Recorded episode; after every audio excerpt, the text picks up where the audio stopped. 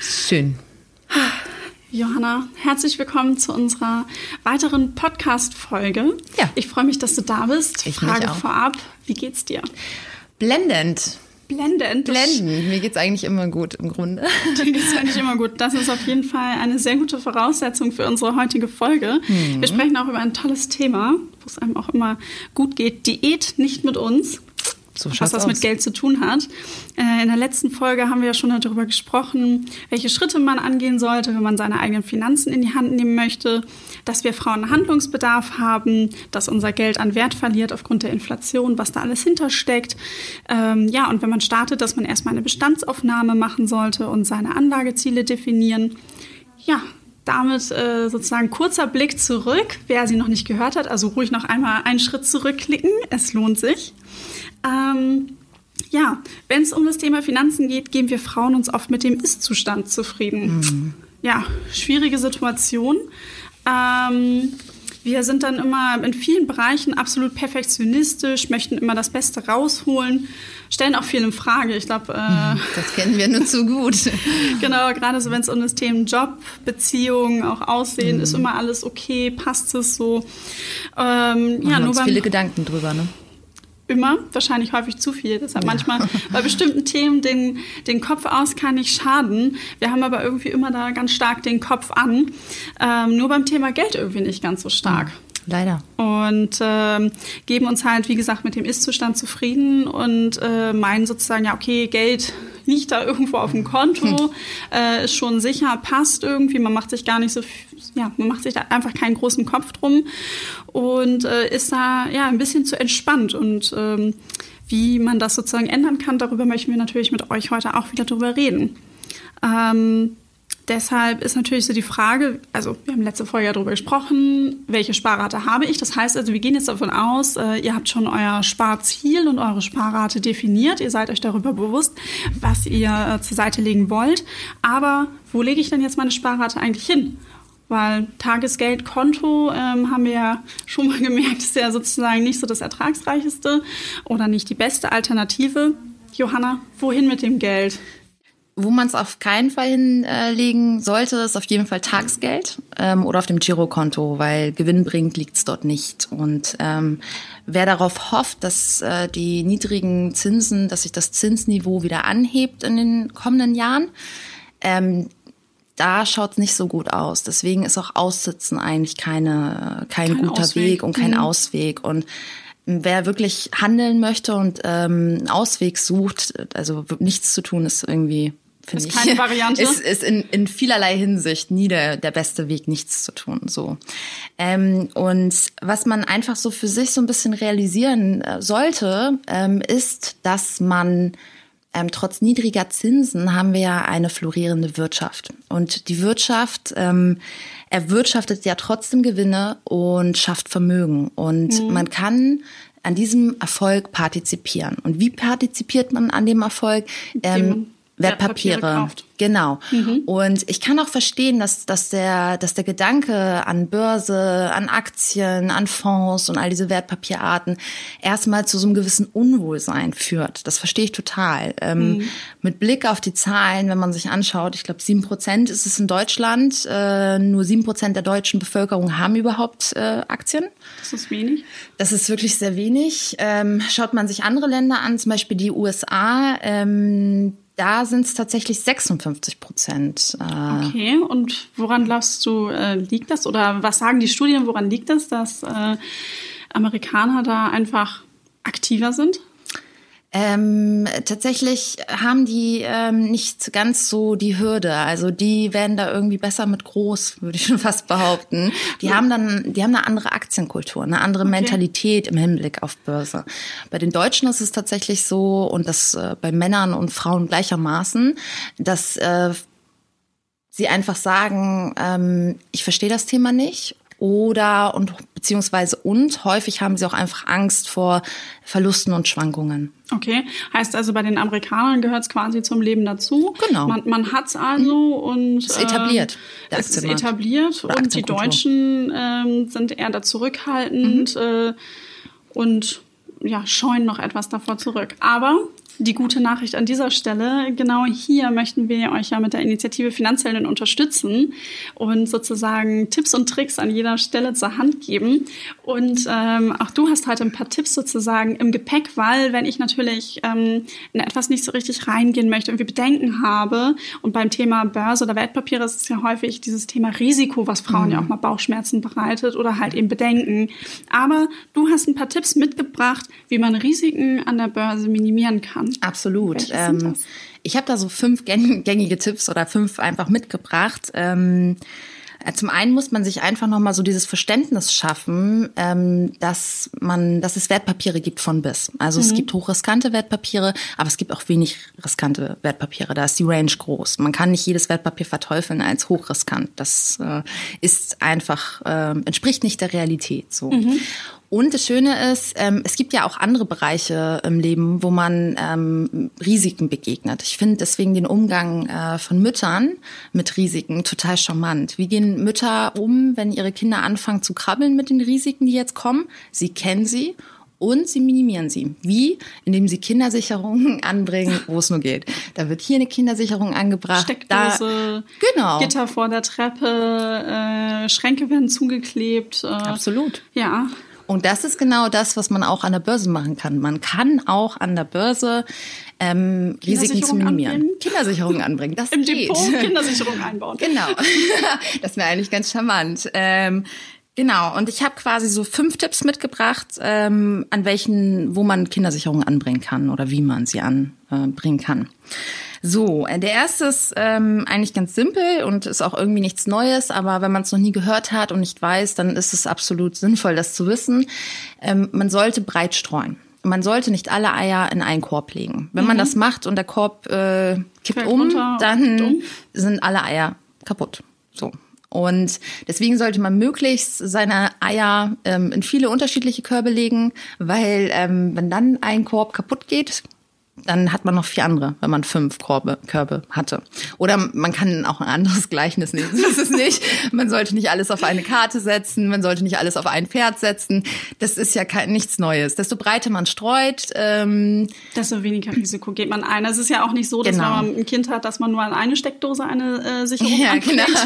sondern, sondern dass man ja äh, überall, wo die Kinder rankommen, im gesamten Erdgeschoss was anbringt, zum Beispiel. Genau. Und das Schöne an dieser breiten Streuung ist auch letztendlich, dass ähm, die Gewinne aus einem Investment eventuelle Verluste aus einem anderen Investment wieder ausgleichen können. Also mhm. unterm Strich reguliert sich das dann und desto breiter man gestreut hat, desto höher die Wahrscheinlichkeit, dass man positiv mit einem positiven Ergebnis äh, rausgeht. Sehr gut. Du sprichst es gerade schon mal so ein bisschen an, dieses positive Ergebnis. Ähm wenn ich jetzt aber sage, ich will noch einmal ganz kurz so einen kleinen Schritt zurückgehen, mhm. so Thema Tagesgeldkonto und sage ja auch, okay, Mensch, äh, da liegt ja eigentlich auch äh, mein Geld sicher. Mhm. Äh, und aber wenn ich jetzt das mit Wertpapieren vergleiche, ähm, sagst du über einen längeren Zeitraum beziehungsweise breitere Streuung, äh, gehe ich mit einem höheren Bet äh, Ertrag raus. Hast du da irgendwie nochmal so ein Beispiel in Zahlen, was das vielleicht nochmal besser verdeutlicht? Ähm, ja, also es ist ist tatsächlich so, wenn man ähm, sich einfach mal anschaut, wie sich, ähm, sage ich mal, ähm, der Wertzuwachs bei unterschiedlichen Anlageformen ähm, also. verhält. Also ich sag mal, wenn man jetzt 100 Euro pro Monat ähm, über fünf Jahre spart, einmal spart man es ähm, per Sparplan auf ähm, ein Tagesgeld und einmal spart man das in ähm, ein DAX-ETF. So dann hat man am Ende der Laufzeit zwei Summen. Beim Spar, ähm, beim Tagesgeld hat man dann so einen Ertrag von 76 Euro. Über fünf Jahre. Über fünf die Jahre. Man plus macht so. Klingt jetzt, klingt jetzt erstmal gut, wenn man Besser dann. als nichts, ne? Ja, ja, klingt jetzt erstmal gut, wenn man dann hört, was man in derselben Zeit mit denselben Sparbeträgen bei einem ähm, DAX-ETF, nämlich einer Wertpapierart, ähm, erhalten hätte. Da sind es nämlich 1171 Euro. Und wenn man sich da die, den Unterschied der Summe, dann finde ich, ähm, ist es schon, also Wertpapiere sind auf jeden Fall ertragsreicher als diese gängigen klassischen niedrig verzinsten Anlageformen. Mhm. Und du das hast eben jetzt ja auch schon gerade diesen Zeitraum angesprochen. Mhm. Ähm, fünf Jahre. Äh, ja, ist das sozusagen dann auch quasi irgendwie ein weiterer Tipp? Absolut. Das ist quasi, äh, der zweite Tipp ist auf jeden Fall langfristig zu investieren. Ähm, wenn man sich so den Kursverlauf, sagen wir mal jetzt zum Beispiel DAX, äh, der deutsche Aktienindex, mhm. ähm, kennen wir alle aus den Nachrichten, wird häufig genannt.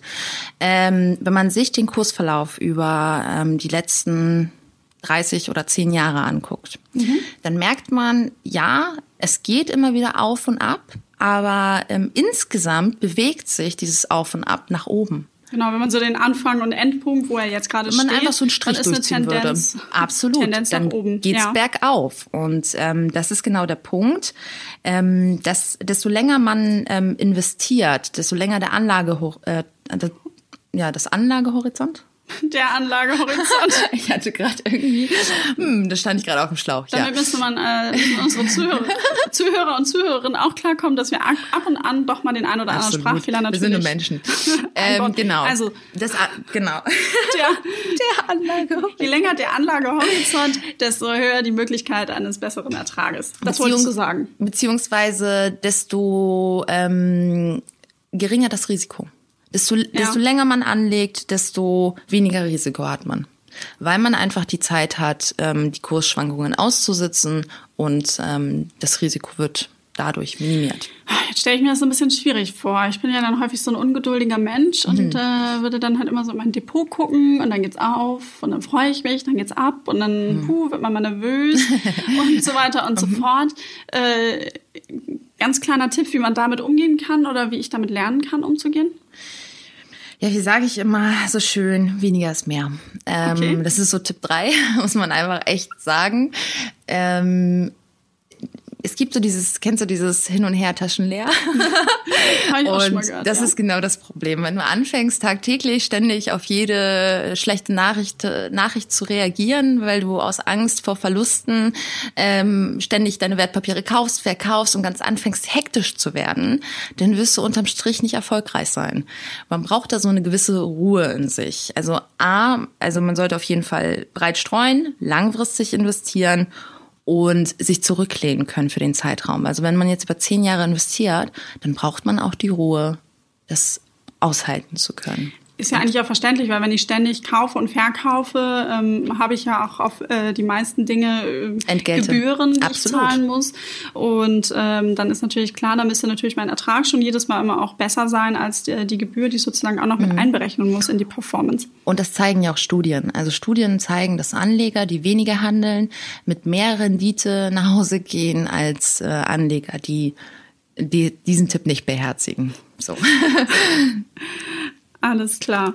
Genau. Ähm, was hast du noch für, weil zwei Tipps stehen und dann raus. Genau, also ähm, der nächste Punkt ist auf jeden Fall, man sollte nur kaufen, was man versteht. Es geht ja gerade beim Risikominimieren darum, wenn du etwas nicht verstehst, dann kannst du das Risiko nicht einschätzen. Also kaufst du das quasi die Katze im Sack. So, ja. das kann gut gehen, muss es aber nicht. Das, das heißt, ist häufig eher so ein bisschen Glück. Ja, genau. Man kann auch sagen, no risk, no fun. Aber in, in der Hinsicht, wenn, wenn man Wert darauf legt, ähm, Risiken zu minimieren, mhm. dann muss man oder sollte man auf jeden Fall das Produkt verstehen, in das man investiert, ähm, weil nur so kann man einschätzen, welches Risiko man eingeht. Ja. Genau. Auch ein wichtiger Tipp. Und der letzte äh, Tipp ist auf jeden Fall, ähm, dass man nicht den Notgroschen ähm, investieren sollte. Das sind diese berühmten drei Monatsgehälter, die man ja auf der hohen Kante haben sollte, mhm. falls mal ähm, Auto kaputt geht, Waschmaschine, was, ne? Was das, auch immer mal für eine Notsituation im Leben eintritt, ja, genau. genau. Eigentlich, eigentlich ja verlockend. Dann habe ich irgendwie mal endlich drei Monatsgehälter angespart. ja. Und ähm, es war auch schon mal ein, ein Weg sozusagen dahin. ja. Und ähm, möchte natürlich irgendwie aktiv werden, investieren. Und dann sagst du jetzt so, nee, wartet noch ab, nehmt anderes Geld. Absolut. Aber, äh, und ich erkläre, ich, ich erkläre dir auch gerne, warum an der Stelle. Das Problem ist, wenn man den Notgroschen investiert, ähm, und es dann plötzlich braucht, dann kann jetzt Folgendes passieren, im schlimmsten Fall. Die Kurse stehen nicht gut, der Kurs ist gefallen. Unter anderen Umständen könntest du jetzt einfach warten, bis der Kurs sich wieder sich fängt, mhm. weil es ja meistens so, dass so eine Kursschwankung äh, nicht langfristig dauert, sondern aufgrund von der Nachrichtenlage mal immer wieder auf, ab, auf, ab geht. So, wenn du jetzt einen schlechten Tag erwischt oder einen schlechten Monat, sind die mhm. Kurse gefallen, weil irgendwelche schlechten Nachrichten existieren und du brauchst das Geld aber unbedingt. So, jetzt musst du das äh, verkaufen, ähm, leider mit Verlust. Mhm. Also ähm, weil du es einfach zu einem niedrigeren Kurs verkauft hast, als du es ursprünglich gekauft mhm. hast. Ähm, und das ist schade und das muss nicht sein. Und deswegen sollte man auch nie Geld investieren, das man braucht. Und äh, der, die Notreserve, der Notgroschen, ist das genau, der sollte da sein und der sollte in liquiden Form wie mhm. Tagesgeld, äh, also stets verfügbar sein. Ja. Und ähm, gerade äh, in Wertpapieren ist es einfach nicht täglich verfügbar. Da braucht man längeren Anlagehorizont, damit man auch eine Kursschwankung äh, aussitzen kann. Genau. Ja, alles klar. Also, ich würde sagen, wir haben fünf sehr mhm. gute Tipps mhm. von dir mitgebracht bekommen. Ich fasse das nochmal kurz zusammen. Also, Tipp 1, breit streuen. Dann langfristig investieren. Weniger ist mehr. Kaufe, was du verstehst und investiere nicht den Notgroschen. Genau, so ist es. Ach, herrlich. so langsam, so langsam, ihr werdet auch in den Podcast-Folgen merken, wir arbeiten uns voran. Wir werden ja. immer unterschiedliche Themen sozusagen erklären und ähm, euch immer wieder mitbringen.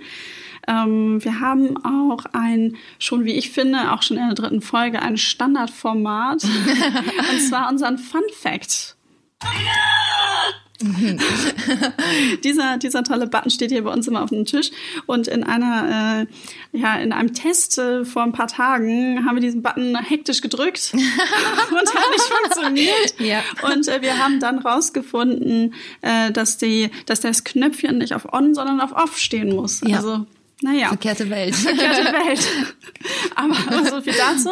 Äh, unser Fun Fact heute lautet, dass Monopoly-Geld die meistgedruckte Währung der Welt ist. Mhm.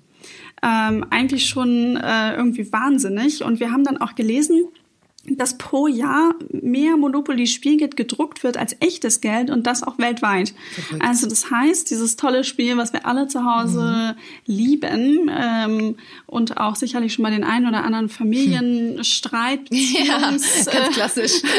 Prüfung äh, ähm, hervorgebracht hat, ist halt wirklich die meistverbreitete Währung der Welt und ist neben dem Dollar, der ja eigentlich auch irgendwie jeder Mensch auf der Welt kennt, äh, eigentlich auch jedem bekannt. Ich fand das total spannend, als ich das gelesen gelesen habe und ähm, musste sofort an so einen Moment denken, weil ich bin so eine Monopoly-Liebhaberin. Wobei auch immer nur, wenn ich eine gute Phase habe. Dann gibt's mal so ne? Herbst-Winter-Phasen, wo man mhm. das tagelang durchspielen kann. Und wenn dann so diese, diese Haufen sich da vor einem mhm. so auftürmen, so, also so ansonsten habe ich ja irgendwie kaum Bargeld bei mir, aber das ja immer alles easy peasy mit Karte und mhm. ähm, irgendwie Handy oder so mhm. geht. Aber äh, ach, das liebe ich, wenn man dann mal hier in der Parkallee und dann Bahnhof und so. Naja. also, da äh, haben wir so ein bisschen jetzt das Thema äh, Monopoly, Spiel, Spielgeld. Ähm, wir möchten natürlich jetzt nicht, dass äh, ihr sozusagen euer Geld sozusagen riskiert oder spielerisch einsetzt. Deshalb haben wir heute euch die fünf Tipps mitgebracht und ähm, sind damit auch schon quasi am Ende der Folge. Ähm, bis zur nächsten Folge ähm, liest gerne unsere Beiträge in unserem Magazin auf www.finanz-helden.de oder folgt uns auch auf unseren Social Media Kanälen. Ihr findet uns nämlich auf Instagram, Twitter, LinkedIn und Facebook. Und auch über diese Kanäle freuen wir uns ganz doll über Feedback zu unseren Podcast-Folgen oder wenn ihr diese dann auch weiterempfehlt. Also Johanna, vielen Dank, dass du heute ja, wieder mit dabei dir warst. auch.